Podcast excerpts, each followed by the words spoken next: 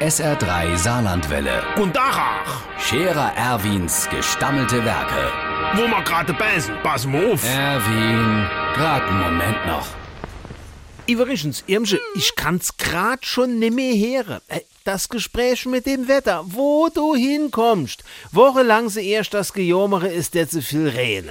Dann scheint ein paar Tag die Sonne, dann kriegen sie sich nimmer in, wie schön das ist. Spätestens nur am fünften Tag Sonnenschein kommt der Wagnerkott und sagt, oh, es müsst mal wieder Räne, der Garten braucht's. Dann kommt der Zippels Manni, der hätt gerne im Garten Rän und vorm Haus Sonnenschein, aber nur überm Blumenbeet und nicht zu viel.